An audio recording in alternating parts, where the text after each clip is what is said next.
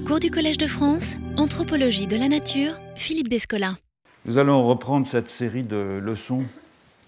sur la figuration après avoir euh, examiné lors des dernières leçons, avoir terminé d'examiner euh, la figuration naturaliste. Je vais commencer aujourd'hui l'examen euh, de la figuration de l'ontologie analogiste. Alors je rappelle que l'identification analogiste est fondée sur la reconnaissance d'une discontinuité générale des intériorités et des physicalités, aboutissant à un monde peuplé de singularités. Donc un monde qui serait au fond difficile à habiter et à penser en raison euh, du foisonnement des différences qu'il compose, si l'on s'efforçait de trouver, euh, entre les existants comme entre les parties dont ils sont faits, des réseaux de correspondance permettant un cheminement herméneutique. Car au fond, la simple observation attentive du monde euh, montre qu'il est composé d'une infinité euh, de différences et qu'aucun des êtres, des choses,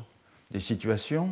des états, euh, des qualités, des processus qui s'offrent à notre curiosité, à notre observation, n'est absolument semblable aux autres. L'ontologie analogiste s'appuie sur cette expérience répétée de la singularité des existants et elle tente d'apaiser le sentiment euh, de désordre qui résulte de la prolifération du divers euh, au moyen d'un usage obsessif des correspondances. Chaque chose est particulière, certes, mais euh, l'on peut trouver en chaque chose une propriété qui la reliera à une autre et cette autre à une autre encore, de sorte que des pans entiers de l'expérience se retrouvent ainsi tissés par la chaîne de l'analogie. Un aliment, une partie du corps, une saison, une couleur, un animal, tous distincts, tous singuliers, seront néanmoins unis ou réunis parce que l'on pourra les associer au chaud ou au froid, au sec ou à l'humide, au jour ou à la nuit, au masculin ou au féminin. Face à la segmentation de tous les éléments du monde en une collection d'entités dont euh, chacune est unique par son assemblage euh, et par euh, la combinaison de ses propriétés,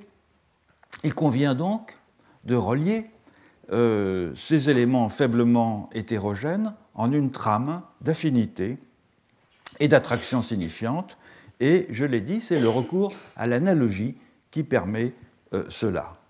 Réduire le chaos d'un monde euh, contenant une infinité de choses différentes, chacune située en un lieu euh, singulier, chacune au cœur d'un maillage qui lui est propre, exige en effet de reconnaître des liens de similitude autorisant des appariements interprétatifs entre des éléments ou des ensembles d'éléments initialement disjoints. Ces liens fonctionnent tous sur le mode de l'analogie. C'est pourquoi le terme euh, qualificatif d'analogique ou d'analogiste m'a paru le plus approprié pour désigner ce schéma ontologique. Ils peuvent être ces liens de nature euh, métaphorique, c'est-à-dire concerner la euh, similitude des termes, comme la convenance, euh, qui unit ce qui voisine dans l'espace, ou bien l'imitation qui euh, connecte par la ressemblance, ou bien ces liens analogiques peuvent être euh, plutôt marqués par la métonymie, c'est-à-dire concerner la similitude non plus des termes, mais des relations, à commencer par l'analogie, proprement dite, et toutes les figures qu'elle permet, l'inversion, l'englobement, le dédoublement, à quoi s'ajoute l'attraction ou la sympathie. Un vaste registre donc dont euh, l'analogisme a fait usage dans à peu près euh, tous les domaines de la vie individuelle et euh, collective, depuis les classifications sociocosmiques jusqu'aux techniques de traitement de l'infortune, en passant par les théories de la personne humaine ou les méthodes de lecture du destin. Outre le cas euh, très emblématique de la Chine, je rappelle une formule que j'affectionne de Marcel Granet, je le cite, En Chine, la société, l'homme, le monde sont l'objet d'un savoir global qui se constitue par le seul usage de l'analogie, ou encore, euh, en, fin de la citation, euh, outre aussi le, cas de l'Europe de la Renaissance, on trouve des exemples fort bien euh, décrits d'ontologie analogiste en Afrique de l'Ouest, au Mexique ou dans les Andes. Dans tous ces cas, l'intériorité et la physicalité sont fragmentées dans chaque existant, dans des composantes multiples, mobiles, et en partie extracorporelle, euh, dont les assemblages, toujours instables, euh, toujours provisoires, constituent autant de combinaisons uniques que la pensée analogique s'efforce euh, de distribuer dans des chaînes de couplage qui marient le matériel et l'immatériel à tous les niveaux d'échelle du microcosme et du macrocosme. Car c'est une caractéristique tout à fait classique des ontologies analogistes que de décliner de façon obsessionnelle la thématique des rapports entre macrocosme et microcosme. Nous aurons l'occasion de le voir euh, avec les images, et parce qu'il s'agit en fond d'un moyen particulièrement efficace pour fixer dans un être privilégié, l'humain, une sorte de foyer plus dense, plus condensé de signification,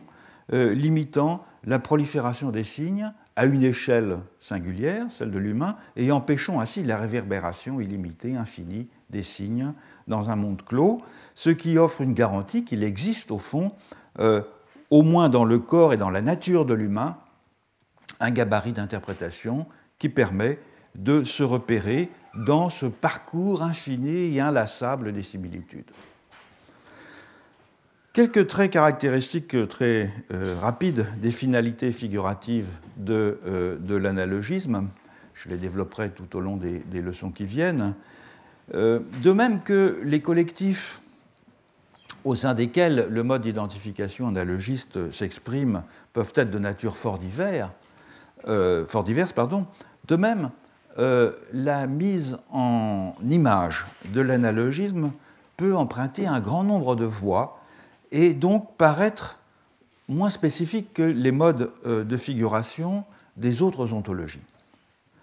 Dans une ontologie où l'ensemble des existants est fragmenté, diffracté, euh, en une pluralité d'instances, de déterminations, d'aspects, on comprendra aisément que l'association entre ces singularités peut être représentée de bien des manières. Comme pour les autres modes d'identification, on peut néanmoins tâcher de mettre en évidence euh, quels sont les traits euh, euh, saillants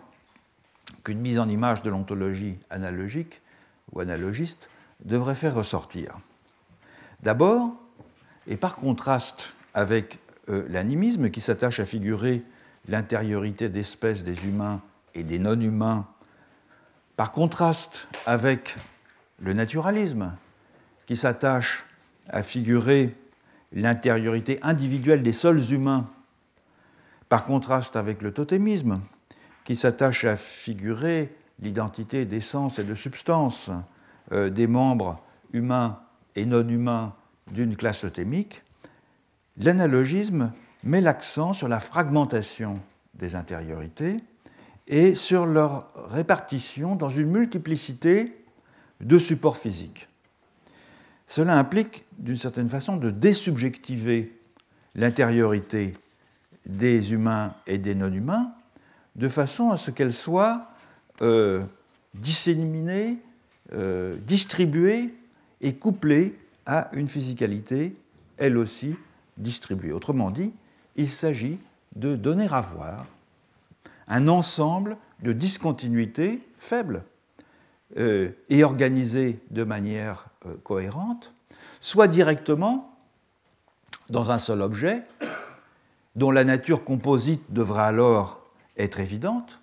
soit indirectement en indiquant que l'image est une partie euh, métonymique du prototype, ou bien en mettant en évidence que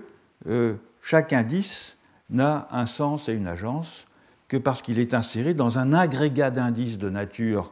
euh, différente qui peut être structuré euh, de façon spatiale, par alignement par exemple, ou par enveloppement concentrique, euh, ou de façon temporelle, par exemple par simple rajout régulier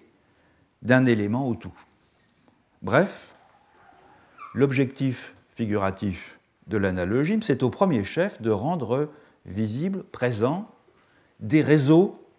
de correspondance entre des éléments discontinus, ce qui suppose notamment de multiplier les composantes de l'image afin de mieux désindividualiser, désubjectiver son sujet. Il s'agit, au fond, d'éliminer toute possibilité que l'on puisse appréhender dans l'image, comme c'est le cas avec l'iconographie euh, naturaliste ou avec l'iconographie euh, animique, l'effet d'attraction quasi-hypnotique d'une subjectivité singulière. En ce sens, et quelle que soit l'exactitude de la représentation des détails à, euh, laquelle la figuration analogique peut parvenir, elle ne vise pas tant à imiter avec vraisemblance, avec euh, naturalisme, avec un mimétisme exact, euh, un prototype naturel objectivement donné, qu'à restituer la trame des affinités au sein de laquelle ce prototype prend un sens et acquiert euh, une agence d'un certain type. Alors ces propos peuvent paraître terriblement abstraits, je vais les qualifier tout au, long des leçons qui, viennent, mais cela vient du fait que euh, ce que l'analogisme euh, s'efforce ou ambitionne de rendre présent dans les images se révèle encore beaucoup plus abstrait que ce que les autres modes d'identification visent ou de figuration visent à rendre présent, non pas une relation de sujet à sujet, comme c'est le cas dans l'animisme, ou une relation euh, partagée euh, d'inhérence à une classe, comme c'est le cas dans le totémisme, ou une relation d'objectivation engagée par un sujet connaissant ou un sujet producteur, comme c'est le cas euh, dans le naturalisme, mais une méta-relation, c'est-à-dire une relation englobante s'efforçant de structurer des relations disparates. Donc c'est moins par le contenu euh, ostensible de l'image qu'une telle ambition est repérable que par les différents mécanismes visuels au moyen desquels peuvent être représentés des agrégats cohérents, des réseaux spatiaux et temporels et des correspondances de niveau et d'échelle. Alors avant de définir euh, brièvement quelques structures euh, organisatrices de l'image analogiste, je voudrais euh, évoquer de façon visuelle, brièvement, deux illustrations de celle-ci que j'ai choisies à dessin très loin l'une de l'autre. La première, je l'emprunte euh, à un article de l'anthropologue indien Arjun Appadurai, qui, s'intitule The Thing Itself, qu'il a publié dans Public Culture en 2006. C'est un, article qui, en fait, qu'Appadurai consacre à l'art indien, aux images en Inde, son pays de naissance. L'argument de l'article, c'est au fond que non seulement l'Inde fourmille euh, d'humains, de façon proprement euh, tous les gens qui ont été en Inde s'en rendent compte, hein, et c'est un constat commun et, presque un cliché chez tous les visiteurs. Songeons par exemple aux pages que euh, Claude Lévi-Strauss consacre dans Triste Tropique au contraste qu'il établit entre ce qu'il appelle les tropiques euh, vacants, c'est-à-dire l'intérieur du Brésil, et ce qu'il appelle les tropiques bondés, c'est-à-dire l'Inde et le Pakistan. Mais l'idée aussi, c'est que l'Inde fourmille non seulement d'humains, mais d'objets, et d'objets qui sont euh, étroitement enchevêtrés avec les humains. Apadurai en voit une bonne illustration dans les photos euh, d'un grand photographe indien qui s'appelle Raghubir Singh, dont les euh, compositions mêlent précisément la profusion des gens et la profusion euh, des objets. Ça, ça en a été un très bel exemple. C'est une boutique de, trottoirs, hein, de, miroirs, où l'on distingue plus véritablement les ans et les, humains et les objets, et celle-là, avec le même effet aussi de réfraction, de diffraction de la vitrine, c'est un bazar à Bombay, Mumbai, euh, vu de l'intérieur de la boutique. Les choses ici sont euh, réfractées par les humains. Les artefacts s'entremêlent au corps, dans une chaîne incroyablement dense euh, d'effets matériels, où se croisent et se réfractent la main et le tissu, euh, la boue, le métal, les visages, chacun saisi dans leur singularité et chacun se reflétant dans les autres. Dans ces photos de Raghubir Singh, on ne peut pas dire que les visages humains, qui sont parfois euh, extraordinaires euh, euh, d'intensité, sont plus ou moins expressifs que les myriades de choses qui les entourent. Ce que son travail de photographe met en évidence, c'est que les artefacts en Inde forment partie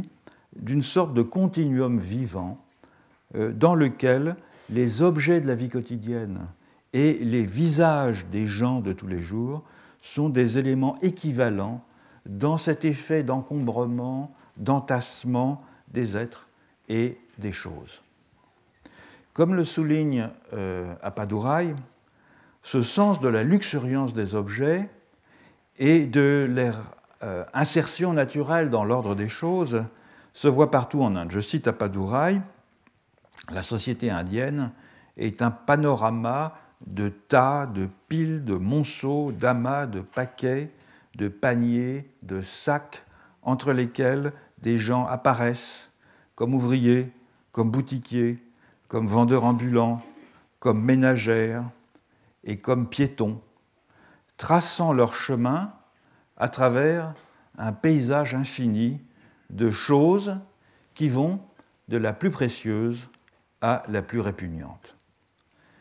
De ce constat, Apadouraï euh, tire une conclusion qui, me semble-t-il, peut être étendue euh, à bien des images analogistes ailleurs dans le monde. Pour les êtres comme pour les choses, ce qui est recherché avant tout, c'est la chaleur de la profusion et l'enchantement de la multiplicité. C'est la mosaïque des formes et des couleurs, c'est la multiplication des facettes. Bref, tout sauf le minimalisme. Ce n'est pas, selon la formule du minimalisme, less is more, mais plutôt more is never enough. En outre, cette profusion euh, ne fait pas vraiment la différence entre humain et non humain, ni entre objets d'art et objets ordinaires, ou même entre art populaire et art savant. L'extraordinaire abondance des formes, des matériaux, des couleurs, des styles dans la vie sociale indienne rend à peu près impossible une, ségrégation euh, euh, marquée entre différents types d'objets qui seraient fondés sur des euh, critères purement esthétiques. D'où cet, enchevêtrement qui a été maintes fois noté euh, entre l'art savant et l'art populaire, euh, entre les, des, sculptures d'une merveilleuse perfection plastique et ses chromos euh, extraordinaires, entre la perfection plastique et le mauvais goût, qui est au fond la condition nécessaire de l'existence conjointe de cette prolifération d'existants humains et euh, non humains. Transportons-nous maintenant très loin de l'Inde et à une période euh, différente de la période contemporaine, dans euh, le Moyen Âge européen, à l'occasion d'un article de Jean-Claude Beaune sur le végétalisme dans l'art roman, qu'il a publié en 2009 dans un recueil de contributions sur le monde végétal, euh, édité à Florence, principalement sur le monde végétal dans le monde médiéval. Euh, la profusion des êtres et des choses est ici, dans le cas présent, celle qui s'étale sur les chapiteaux, les colonnes et les tympans des églises. Mais avant d'en voir quelques exemples, je voudrais donner quelques précisions sur l'idée même d'ornementation dans l'art roman. certains auteurs médiévaux établissent une relation entre l'idée d'ordre, ordo, et celle qu'évoquent les mots de la famille d'ornatus et de décor. Ornare, c'est conférer à une chose une qualité d'ordre qui convient à sa nature et qui la parachève. Ce n'est donc pas de l'ornementation. Quant à décor, le terme désigne euh, la beauté de l'ordre qui fait le décus, c'est-à-dire la dignité d'une chose parfaite. Isidore de Séville observe que le mot ornatus, traduction latine du grec euh, cosmos, conjoint les idées d'ordre, de beauté et de monde, conjonction de sens qui est toujours en vigueur à l'époque euh, romane.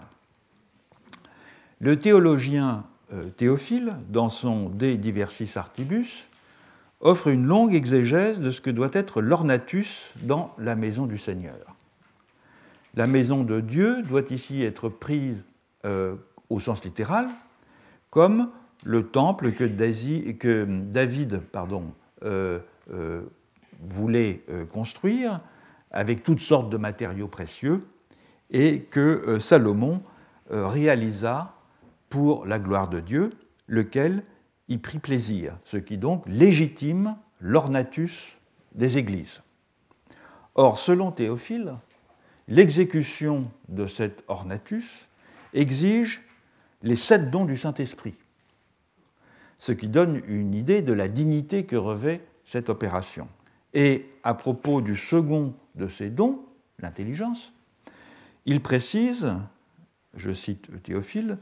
par, il s'adresse à un disciple, par l'intelligence, tu as reçu la capacité de comprendre avec quel ordre, quelle variété et quelle mesure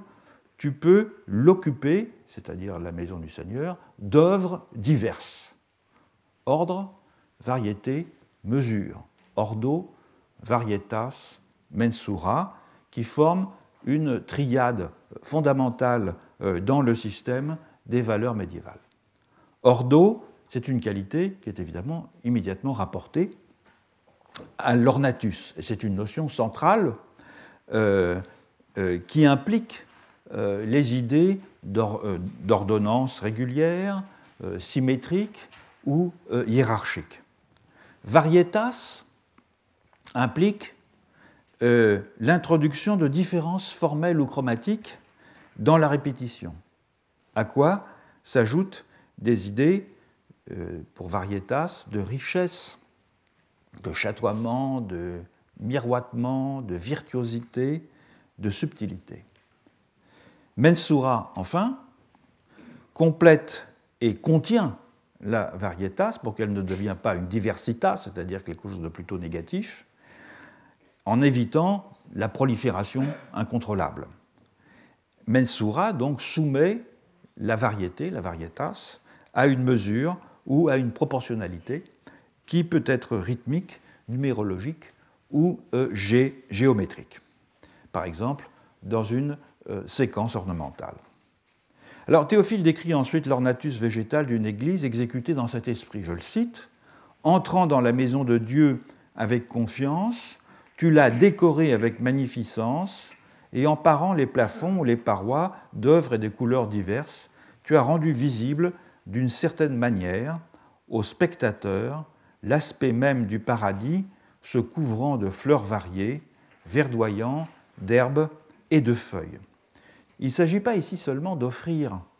euh, dans une végétation paradisiaque un reflet nécessairement imparfait euh, du céleste, parce que l'artiste, il a la capacité dans une certaine mesure, d'incorporer dans l'Église la réalité du paradis. Et à ce titre, Jean-Claude Beaune cite un passage admirable de l'abbé Sugère euh, qui conclut le récit de la consécration de Saint-Denis par une invocation à Dieu, une formule qui euh, synthétise tout à la fois euh, l'esprit de l'ontologie analogiste médiévale et le rôle que les images profuses y jouent. Je, cite euh, Sugère, Toi, donc il s'adresse à Dieu, qui conjoint en une forme unique les dissemblables, les êtres matériels aux immatériels, les corporels aux spirituels, tu transformes merveilleusement l'Église présente en royaume céleste. Le contexte, à savoir l'attention euh, minutieuse dont on sait que euh, Sugère euh, porté à l'ornatus de Saint-Denis, dont il a suivi méticuleusement les travaux, montre bien que cette transformation merveilleuse de l'Église n'est pas seulement métaphorique, qu'elle transforme véritablement les fidèles en des participants à Dieu. Et les images rendent visible cette structuration de la varietas, de la euh, profusion des êtres singuliers, par le biais de dispositifs de mensura ordonnant les parties par des transformations réglées. On en a ici, euh, dans ces deux chapiteaux, euh, un bon exemple. il y a dans le chapiteau de gauche une combinaison entre le végétal et un motif décoratif artefactuel, si on peut dire, un nœud d'entrelac, et euh, à droite, deux aigles qui sont euh, au coin des chapiteaux et dont les ailes se, se, déploient euh, vers l'intérieur et, deviennent végétalisées. Hein. Donc c'est une transformation entre deux ordres d'êtres. Alors,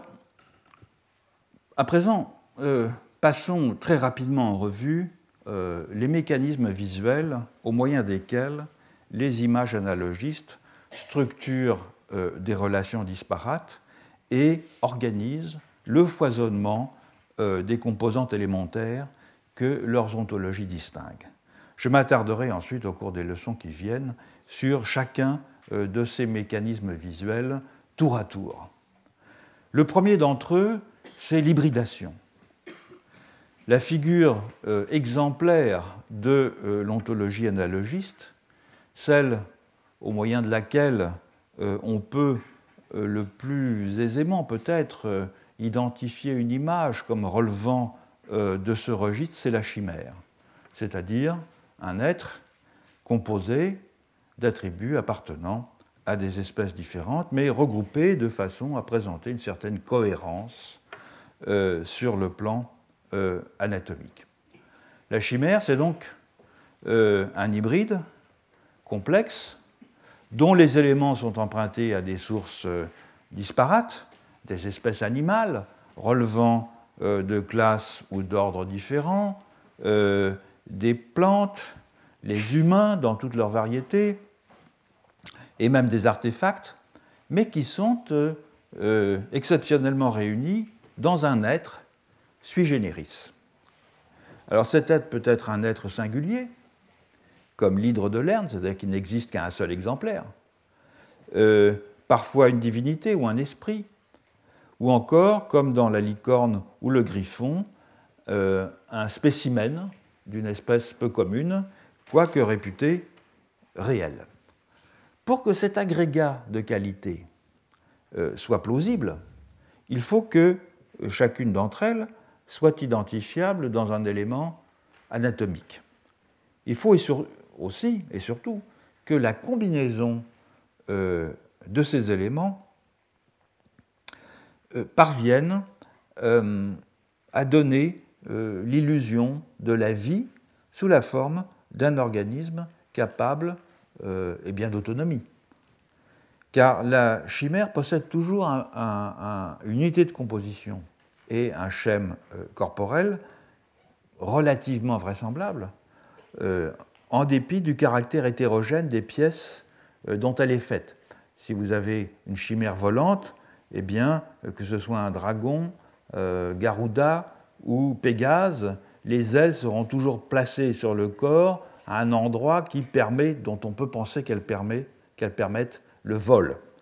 c'est-à-dire sur le dos, et non sur le museau ou sur les pattes. Je reviendrai euh,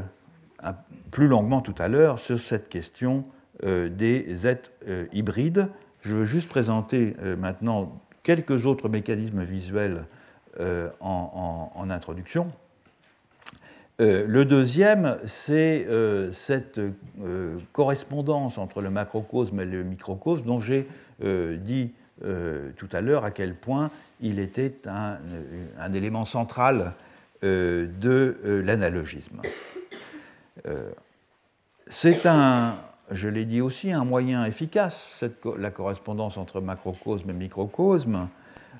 pour limiter et cadrer la prolifération des signes en euh, concentrant leur principe de déchiffrement dans un être unique, distingué entre tous, qui se voit investi du privilège d'être le gabarit et le garant de la validité de l'interprétation des signes. Alors, une façon commode de mettre en évidence des euh, liens euh, d'analogie entre microcosme et macrocosme consiste à figurer directement sur le corps humain ou à relier euh, celui-ci euh, par euh, des lignes à des signes cosmiques qui font écho à telle ou telle de ces parties. C'est le cas, par exemple, d'un motif très connu, qui est connu depuis l'Antiquité égyptienne et qui est très répandu encore au Moyen Âge et à la Renaissance, le corps zodiacal, dans lequel les douze signes du zodiaque sont associés à des parties du corps depuis le bélier pour la tête jusqu'au poisson pour les pieds. Il est intéressant d'ailleurs de voir que cette euh, enluminure qui est tirée euh, des euh, très riches heures du duc de Berry vient donc d'un ouvrage dans lequel on trouve aussi parmi les, premières enluminures naturalistes, ce qui donne évidemment une idée de l'extrême entremêlement entre la tradition analogiste s'étendant et se poursuivant bien avant euh, dans le XVIe et le XVIIe siècle et les prémices du naturalisme, puisqu'on trouve combinées dans un même ouvrage des figurations qui relèvent des deux registres. Relève aussi du même principe ce qu'on a appelé les anatomies tantriques, euh, qu'affectionne l'art populaire indien, euh, ces représentations, par exemple, du corps subtil dans la tradition tantrique tibétaine, les illustrations de certains euh, manuels médicaux chinois. On en a ici une illustration euh, classique d'anatomie tantrique qui date du XIXe siècle. Et dans tous ces cas, au fond, la figuration, elle est centrée sur le corps, sur le corps qui est perçu comme étant le gabarit du cosmos ou le réceptacle de ce que le cosmos contient, en tout cas la manifestation à son échelle de la diversité des éléments qu'il compose. Une autre façon de figurer euh, des correspondances entre l'homme et le monde consiste à situer euh, des activités humaines, des tâches à accomplir, des souvenirs de pérégrination, un itinéraire à suivre, dans un schéma du cosmos. La plupart des cosmogrammes sont construits ainsi, soit que comme c'est le cas dans les mandalas, par exemple, euh, tantriques et bouddhistes, la figuration de l'univers y constitue comme un guide de méditation euh, permettant à l'adepte de se déplacer successivement dans plusieurs niveaux jusqu'à atteindre une figure centrale qui est généralement euh, Bouddha, le Bouddha, qui est le foyer de l'univers et le principe de toute réalité, soit que le cosmos soit représenté de façon beaucoup plus diagrammatique, mais en y ménageant des repères euh, liées à l'expérience individuelle. C'est le cas euh, de, cette, rosace votive des Cora du nord-ouest du Mexique, euh, qui s'appelle bien à propos Chanaka, ça veut dire monde. Le, cercle central, donc c'est un cosmogramme, le cercle central représente une montagne, Tuakamu Uta, qui est le, centre du territoire Kora, et en même temps l'axis mundi de leur territoire, tandis que les triangles qui sont disposés de façon concentrique tout autour sont en fait tout à fait iconiques, puisqu'ils correspondent à des montagnes, à des sites particuliers que les créateurs de la rosace, qui sont des membres du Conseil des Anciens, ont fréquenté au cours de leur vie. Certaines rosaces, d'ailleurs, incluent, euh, sous une apparence relativement abstraite, des, lieux pardon, qui sont maintenant euh, très éloignés du territoire Cora, mais qui, du fait de la double résidence caractéristique de beaucoup de populations amérindiennes euh, au Mexique, sont parfois très éloignés, comme les États-Unis, la Californie ou Chicago. Troisième mécanisme visuel, euh, que, encore une fois, je présente ici euh, euh, de façon très rapide avant d'y revenir plus longuement plus tard. Troisième dispositif figuratif, donc caractéristique des ontologies analogistes, c'est la mise en évidence de ce que les éléments représentés sont interconnectés dans un réseau qui est ostensible. Car rendre visible de, euh, façon, systématique euh, de petits écarts organisés entre des éléments hétérogènes demande que chacun des éléments euh, soit perçu à la fois comme différent de tous les autres et comme une partie d'un tout cohérent. C'est l'ensemble des objets entre lesquels une affinité quelconque existe qui est objectivé et non pas chaque objet pris séparément. De sorte que l'image doit donner à voir non pas une collection, mais les principes ontologiques ou fonctionnels euh, qui la structurent. Alors un tel maillage peut être obtenu de diverses manières, on en verra euh, plusieurs. Euh, d'abord par l'inscription du réseau des objets dans un espace délimitant leur agrégat, euh, c'est tout à fait caractéristique des hôtels, disons, ou des systèmes d'amulettes euh, et talismans, dans lesquels chaque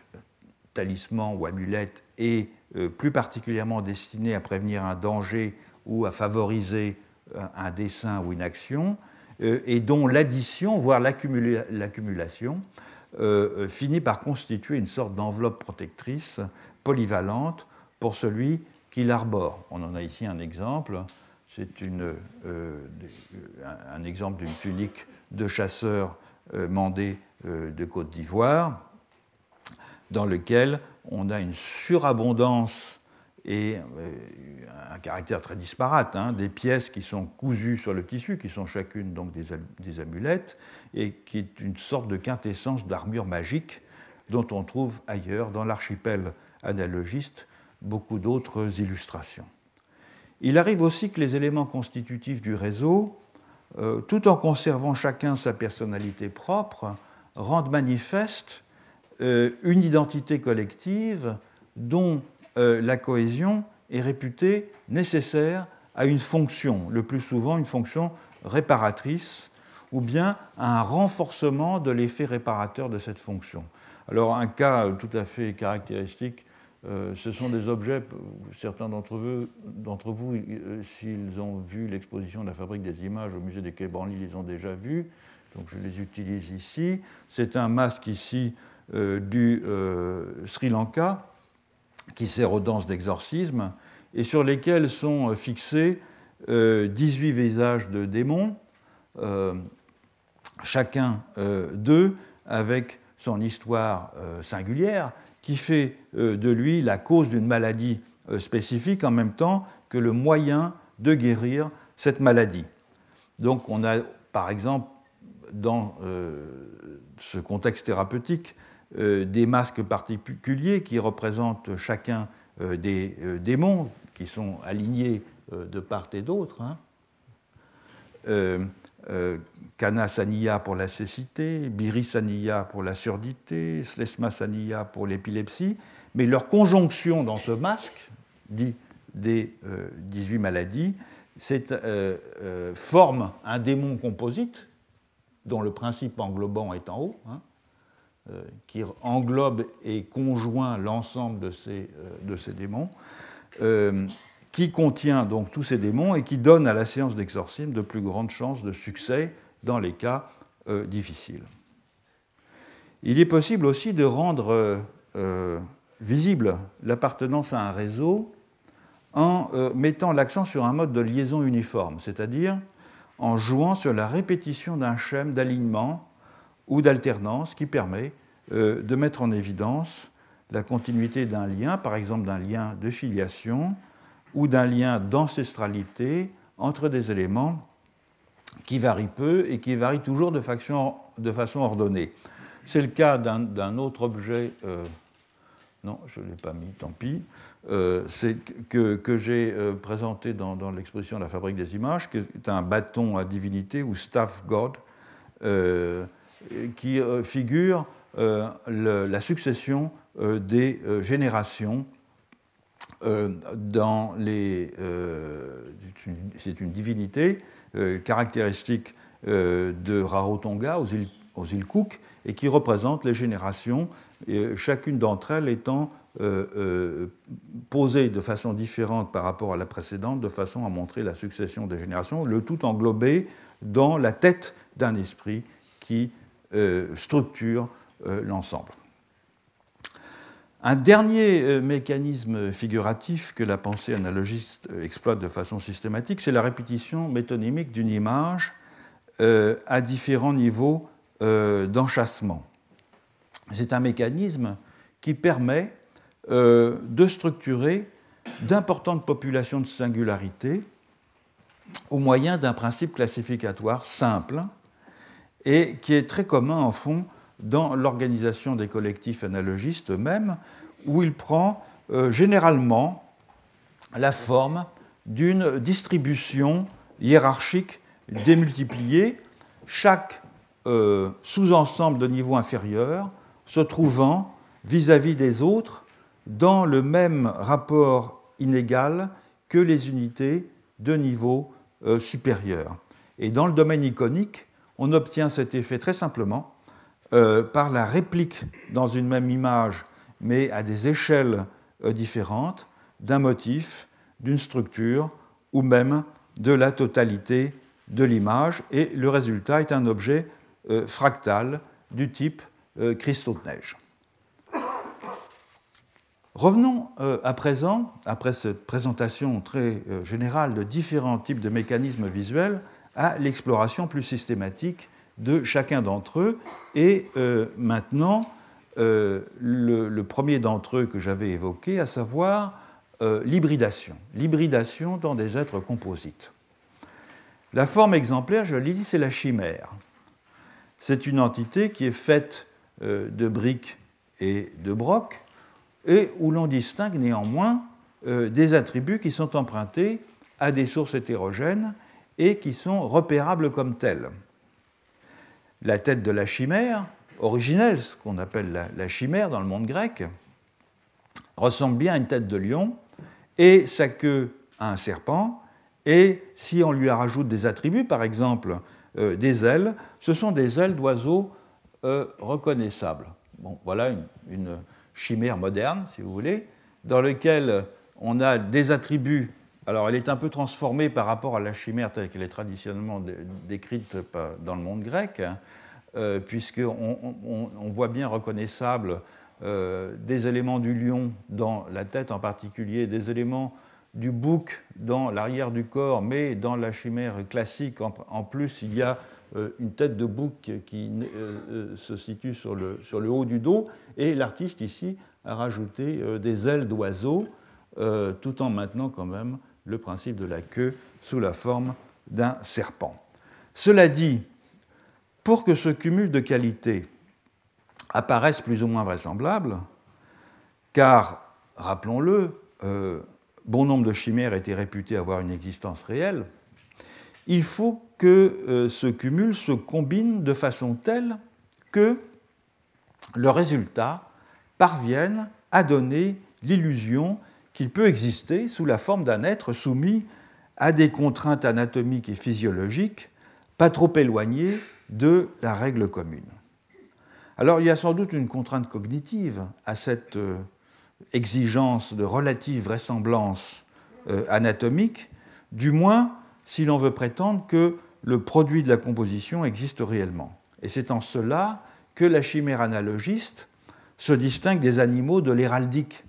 euh, qu'elle soit européenne ou nord-amérindienne par exemple. En effet, les animaux de l'héraldique sont le plus souvent de purs symboles qui sont accolés au sein euh, d'une structure complexe, un écu, un mât héraldique, un panneau peint, euh, chacun d'eux représentant un attribut, un nom ou une filiation spécifique, et la plupart du temps, ces éléments ne sont pas eux-mêmes vraiment hybrides. Et en outre, ils n'ont aucune autonomie ou agence en dehors de la composition où ils sont enchâssés. Et lorsque les animaux armoriés sont bien des hybrides véritables, si on peut dire, comme c'est le cas dans l'héraldique européenne avec le griffon ou avec la licorne, c'est parce qu'ils procèdent d'un répertoire analogiste plus ancien euh, et qu'ils sont réemployés pour leur puissance euh, évocatrice euh, par l'iconographie héraldique. Pourtant, la frontière entre chimère et héraldique n'est pas toujours aussi nette, dans la mesure où des êtres composites peuvent parfois être des illustrations d'une devise associée à une personne. On en a ici un bon exemple. C'est un, donc une sculpture qui représenterait Glélé, le roi du Dahomey, et le fait qu'il ait été représenté avec une tête de lion dérive de la devise qui lui est associée Je suis le lionceau qui sème la terreur dès que ses dents ont euh, poussé. À la différence d'un blason, toutefois, qui est un tableau euh, d'attributs symboliques associés à un individu, à un lieu ou à une lignée, la chimère personnelle, c'est ainsi qu'on pourrait peut-être désigner ce genre de statut, euh, mêle très étroitement les qualités de la personne et les qualités de l'animal euh, emblématique. Il ne s'agit pourtant pas non plus d'une image totémique au sens euh, strict, dans la mesure où c'est l'aspect métaphorique de la conjonction motivée, motivée la plupart du temps par un énoncé explicite, qui est mise en avant. Donc ce n'est pas euh, j'appartiens à la même classe ontologique que le lion ou que le kangourou, mais je suis comme le lion sous certains aspects. Ce lien entre la devise et la figuration euh, imagée permet de souligner un trait typique euh, des êtres composites. Ils sont, dans la très grande majorité des cas, des illustrations, des récits qui euh, décrivent leurs qualités, les circonstances de leur genèse ou les actions dont ils sont des euh, héros. Même, et peut-être surtout quand on les crédite d'une existence réelle,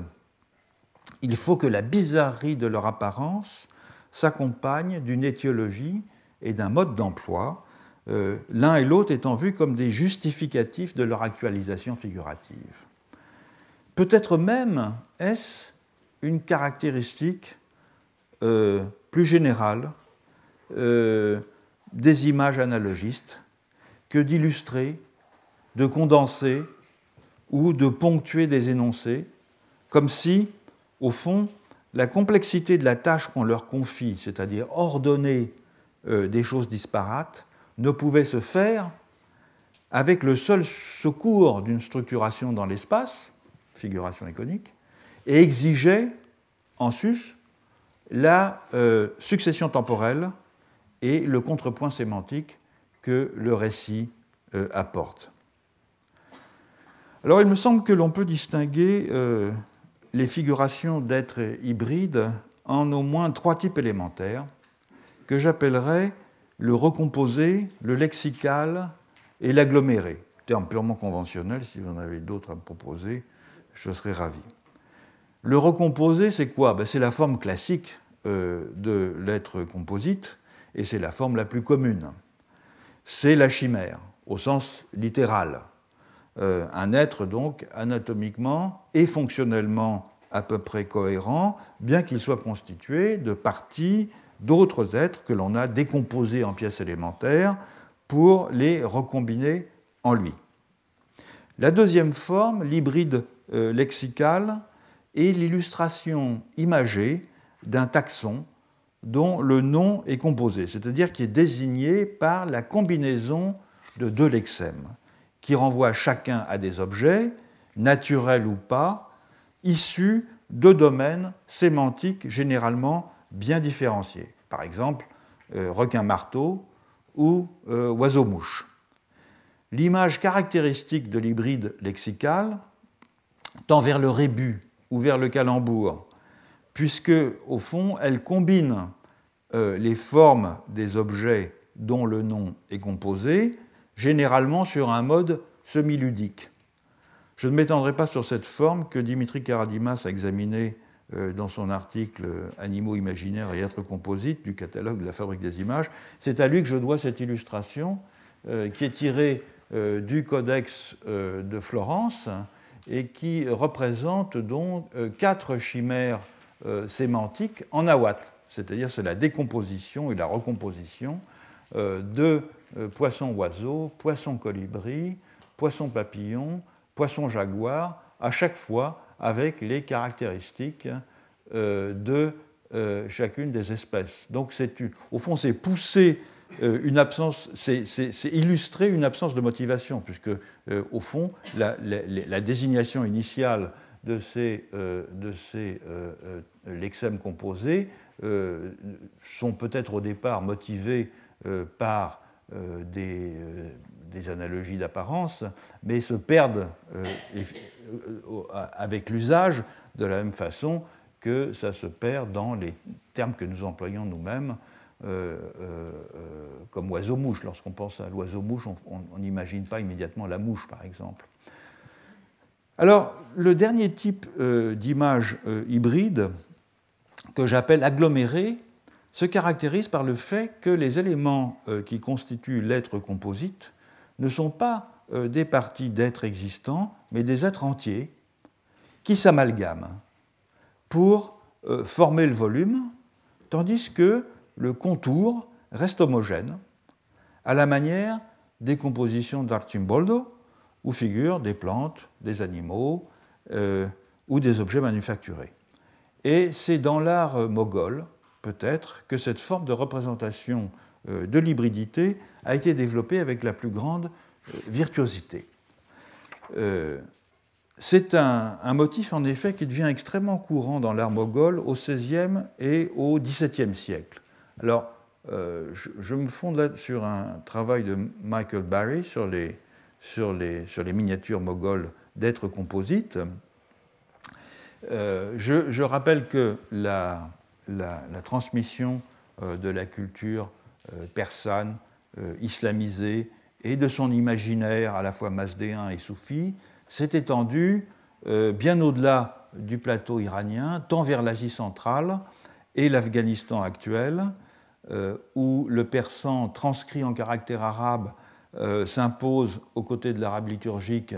comme la langue de la poésie et de la chancellerie, transmis donc aussi bien vers ces régions septentrionales que vers l'Inde, où le même phénomène se produit dans le sultanat d'Eli. Et les invasions des Mongols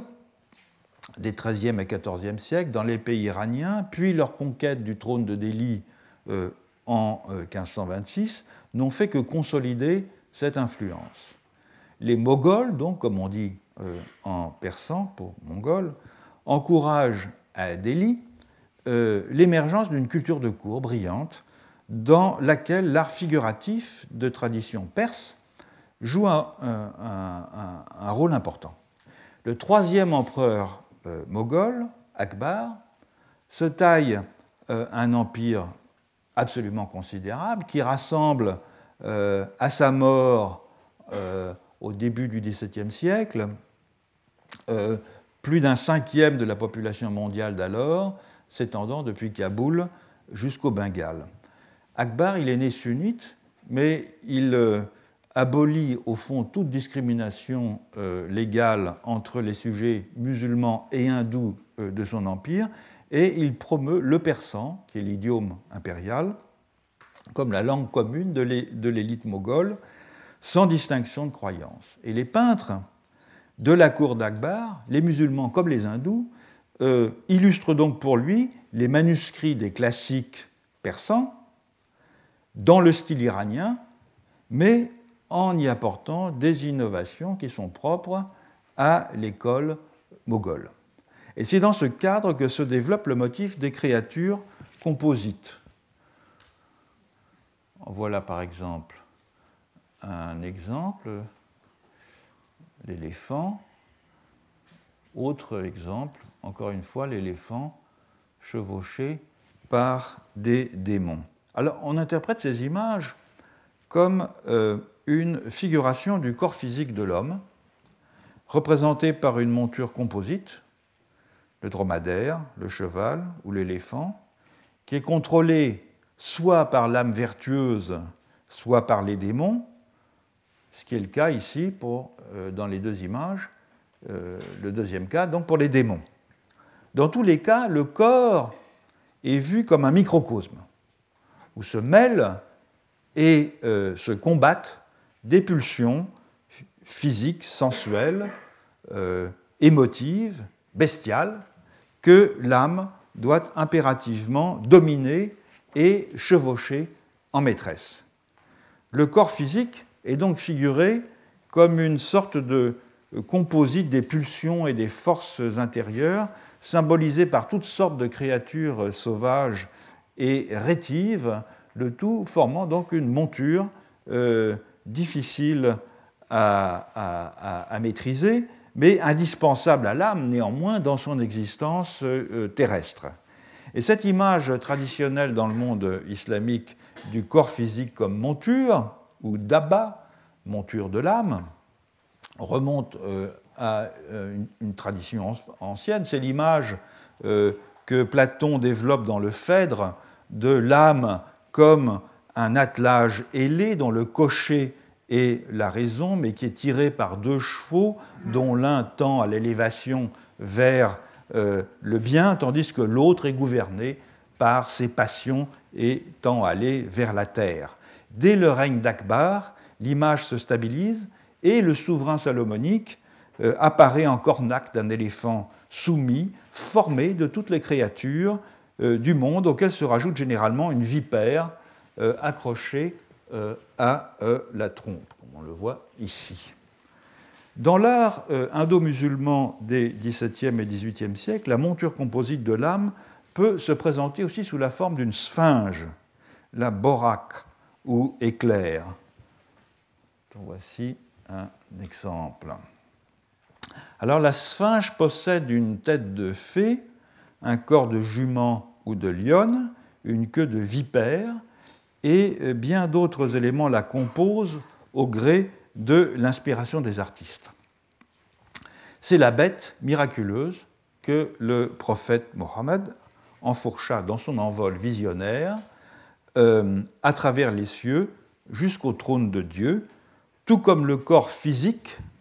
lorsqu'il est discipliné, permet à l'âme de monter jusqu'aux idées les plus abstraites et à la contemplation du bien. Et de même que le prophète réunit en lui les aspects spirituels de toute la succession euh, des prophètes, de même, la bête qui euh, lui sert de monture réunit tous les êtres du cosmos physique que Mohammed domine. Alors il n'est pas impossible, comme le suggère Michael Barry, que euh, ces montures composites aient été influencées par les composites grotesques de l'Europe chrétienne, notamment ceux dont les ateliers euh, allemands de gravure s'étaient fait une spécialité, comme le bien connu alphabet gothique d'un artiste qu'on appelle le maître ES, qui était actif dans la région de Strasbourg, probablement dans la deuxième moitié du XVe siècle. Il est au fond difficile de savoir qui a influencé qui, puisque euh, les contacts entre euh, les musulmans et les francs, surtout les vénitiens, euh, étaient constants et que les œuvres d'art circulaient dans les deux sens. Sans doute les apports européens ne pouvaient-ils être reçus que s'ils s'inséraient dans un cadre symbolique admissible par l'islam. Et c'est le cas, par exemple, des gravures flamandes euh, offertes par les jésuites portugais à la cour moghole à la fin du XVIe siècle, ou c'est le cas aussi des dessins florentins qui trouvent leur voie jusqu'à Istanbul un siècle auparavant. Mais ce qui est partagé entre chrétiens et musulmans de cette époque, au-delà, disons, des grands pans d'une tradition religieuse et de la référence, euh, pour certains d'entre eux en tout cas, au texte grec, ce sont les prémices d'une ontologie euh, euh, analogiste qui s'attache à réduire la profusion des singularités au moyen, notamment, d'un principe de totalisation englobant qui est le Dieu unique. Autrement dit, la circulation du schème de la monture composite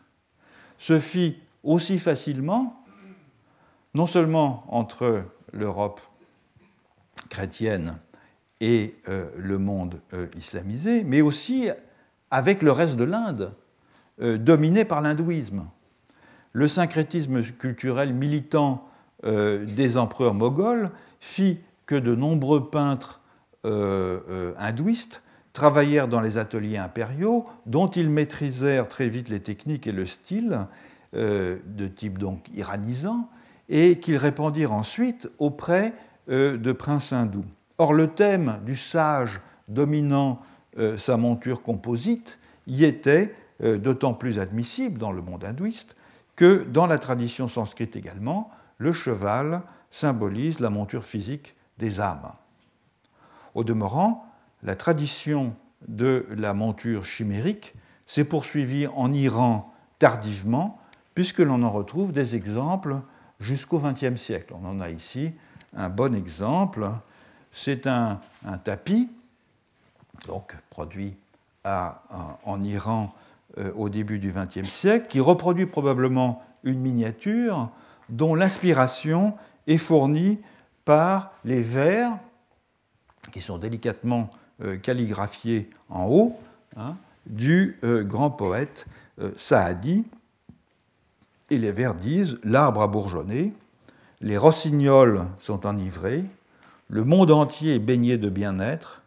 les amis sont ensemble dans la joie. Et les amis en question, ce sont les deux dives, c'est-à-dire des, génies pré-islamiques qui euh, sont, euh, dont, l'un est sur un, chameau et dont l'autre mène le chameau. Euh, et les bourgeons, vous voyez, sont formés de têtes d'animaux, de démons et d'hommes. Et le chameau composite est formé, pour l'essentiel, d'animaux et symbolise, alors on ne le voit pas très bien, mais en regardant plus attentivement, ce sont pour l'essentiel euh, des animaux, il y a quelques figures humaines aussi, et il symbolise le pouvoir magique des euh, génies. Un dernier mot, euh, dans tous ces cas de monture composite, on voit bien qu'il ne s'agit pas d'une chimère classique, même si la sphinge s'en rapproche beaucoup. En dehors du contour reproduisant la forme de l'animal, en effet, aucune vraisemblance n'est recherchée dans la disposition des êtres qui composent euh, la créature composite et qui sont d'ailleurs présentés entiers et non euh, décomposés euh, en attributs caractéristiques qui serviraient eux-mêmes à recomposer un être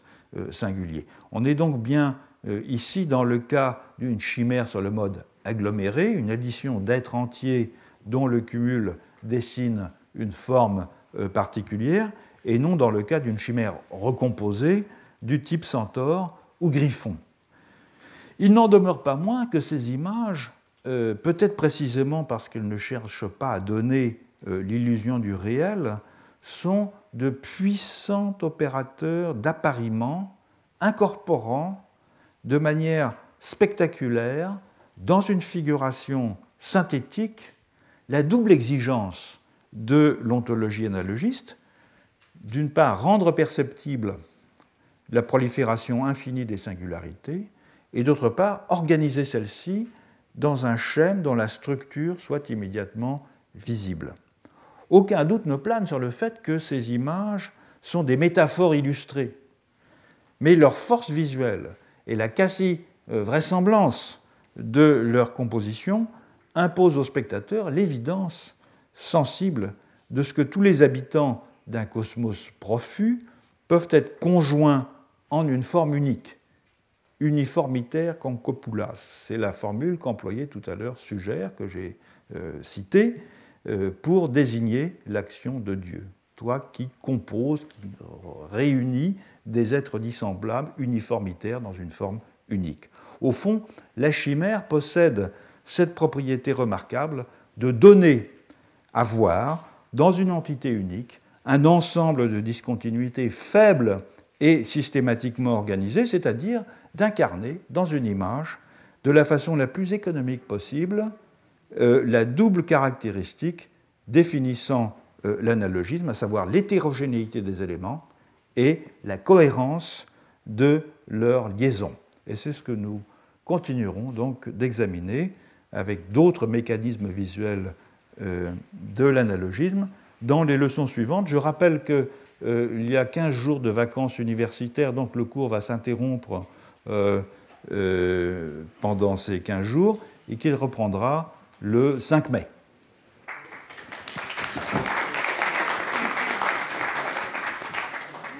Retrouvez tous les contenus du Collège de France sur www.colège-2-france.fr.